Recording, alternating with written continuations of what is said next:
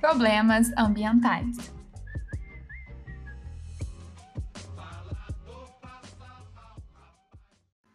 E aí, pessoal, tudo bem? Último podcast do bimestre, do ano, né? No ano, na verdade, acabou esse ano. Vem férias que ninguém aguenta mais. Ah! Todo mundo surtando já, mas vamos lá, que é o último podcast. Esse é importantíssimo, que a gente vai falar de problemas ambientais. E os problemas ambientais, pessoal, vocês sabem, né? O Brasil é recheado de problemas ambientais. Nós, sim, somos privilegiados de viver num país que tem muita biodiversidade, né? É um país enorme.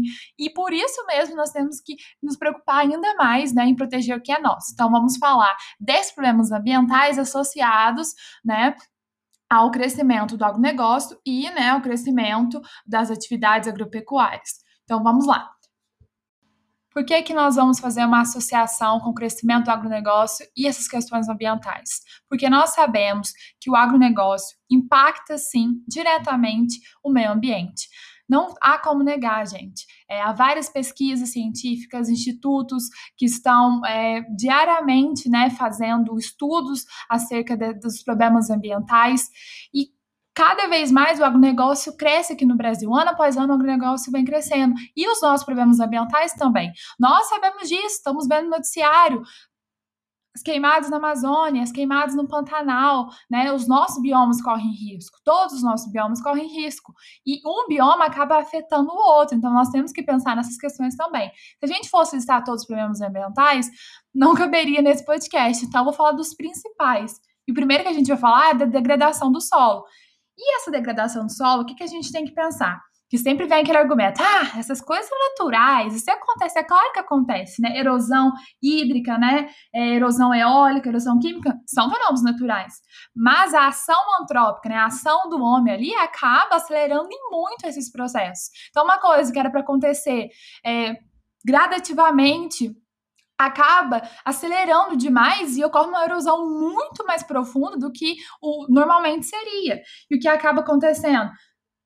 diminuição da fertilidade do solo, arenização, desertificação, e sim, a gente tem que pensar nisso. Será que daqui a 50 anos ou 40 anos a, a produção do Brasil será a mesma se a gente continuar nesse ritmo? Será que o Centro-Oeste vai continuar produzindo soja e gado extensivo, intensivo do jeito que ele que ele produz, se continuar né, com esse agronegócio crescendo desenfreado, sem pensar nas consequências. Então a gente tem que pensar nisso. Proteger a floresta amazônica, proteger os biomas, é uma forma de proteger também a nossa economia, porque o nosso país, né, a nossa produção vai entrar em colapso se nós não tivermos mais solos tão férteis que acaba, né, é fazendo com que essa erosão acelere? Justamente a ação antrópica, né? Por meio do desmatamento, por meio das queimadas, retira a cobertura vegetal, que é a proteção essencial do solo, acaba, né, que o solo vai ficar pobre em nutrientes, sais minerais, porque não tem ali a cobertura vegetal para que quando chover, ela consiga absorver e não deixar que a água lave totalmente esse solo, né? Então, quando não tem uma cobertura vegetal, quando retira as matas ciliares perto dos, dos afluentes, perto dos rios, o que, que acontece? O sedimento só faz assim, ó, upi, só vai descendo lavando tudo e retirando os sais minerais e retirando toda a matéria orgânica ali que era responsável por fazer aquele solo ser fértil. Então, daqui a alguns anos, aquele solo, né, vai passando por sucessivas erosões e não tem mais cobertura vegetal, ele pode chegar a se desertificar. Outra questão também muito importante é a questão da compactação do solo, né?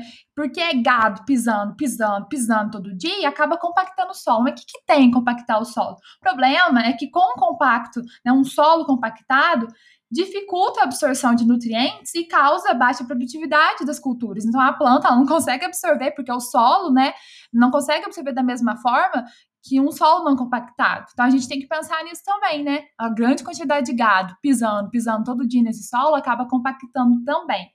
Queimados e desmatamento. Os dois mais desgraçados problemas ambientais do Brasil. E nós vemos esse ano, né, as catástrofes que ocorreram no Pantanal e na Amazônia, que vem ocorrendo, né, porque não está acabando o desmatamento, com certeza, neste momento, deve estar tá desmatando a Amazônia. Alguém deve estar tá lá desmatando a Amazônia, então é, é um, nossa, um problema muito sério aqui do Brasil. E a gente sabe todos os impactos que isso traz.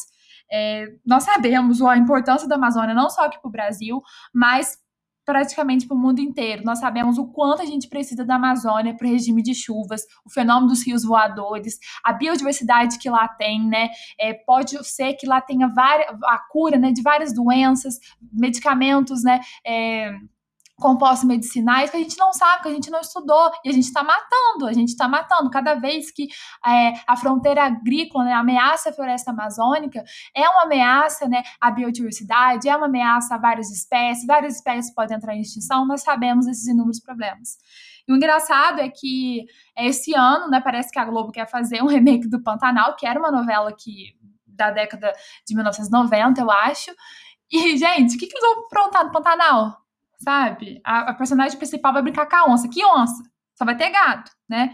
Ah, corre da onça. Que onça? Só tem gato, amor. Não tem outra coisa. Então a gente tem que pensar, o Pantanal, olha esse ano que aconteceu. Tá acontecendo com a Amazônia, né? Por conta do desmatamento, por conta da queimada. É um assunto muito preocupante.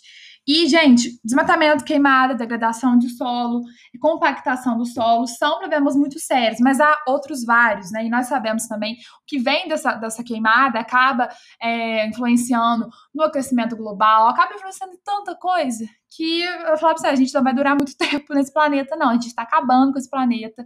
E vários cientistas estão chamando a atenção que se a gente chegar mais num ponto, desmatar é, só mesmo uma porcentagem da, da Amazônia, que eu acredito que 20% a gente já desmatou, cerca de 16% ou 20%, ela nunca mais vai recuperar.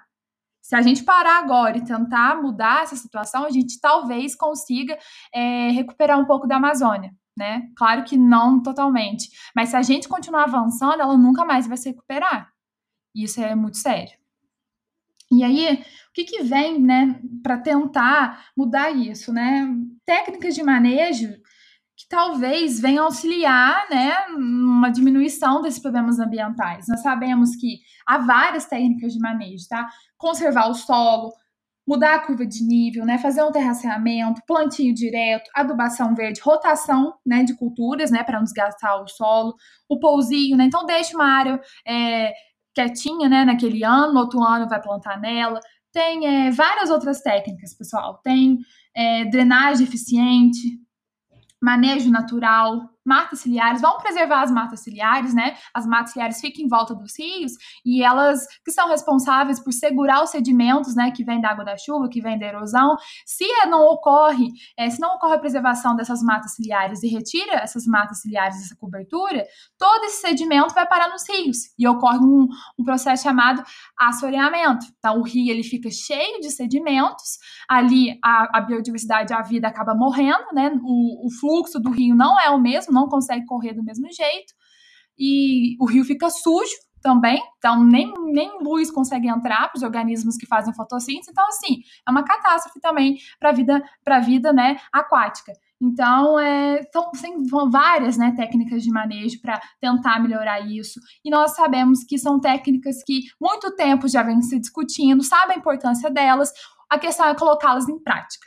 Né? Nosso, nosso país tem uma das melhores legislação do, do mundo em questão ambiental. E por que não tentar né, é, fazê-las valerem? Né, essas leis, fazer essas leis valerem, porque nós também, além de termos uma das melhores é, leis ambientais, temos a maior, o maior bioma do mundo, a maior floresta tropical do mundo. Né? Nós sabemos o poder que a, que a Amazônia tem, não só a Amazônia, todos os nossos biomas, né? o Cerrado, a Caatinga, o Pantanal, a Mata Atlântica, né, que já foi muito devastada faz tempo. Então, nós temos que cuidar. A questão é essa. A questão é que todos esses problemas ambientais vão acabar impactando a nossa vida. Já está impactando agora e muito mais no futuro. A gente tem que pensar. E não é um futuro, ah, 2100, não, é 2040. É 2040. Então é isso, pessoal. É, falamos aqui dos, dos, problemas ambientais, são muitos, não ia dar tempo de falar de todos, né, num podcast, e eu tenho certeza que vocês sabem disso. Nós tentamos trazer, é, vamos dizer assim, não os principais, mas os que acabam né, impactando fortemente o meio ambiente. Então é isso. É, espero que a, a, gente tenha consciência de que esses problemas ambientais, como eu disse, não é que vai afetar a gente 2100, caguei, não vou estar aqui, vou já vou estar morto. Não. São problemas que tá no futuro bem próximo e a gente vai sofrer bastante para lidar com eles. Então, é, Vamos abrir consciência para isso, tá? E muito obrigada. Esse é o último podcast. Obrigada para você que acompanhou todos ou para você que acompanhou esse. Espero que você tenha boas férias, que acabe esse ano logo, que ninguém tá aguentando mais. Esse ano foi um ano muito turbulento, mas a gente passou por ele. E o ano que vem eu espero que seja melhor e que a gente não tenha que ver tantos e tantas notícias da nossa Amazônia, dos nossos biomas pegando fogo. E é isso, valeu!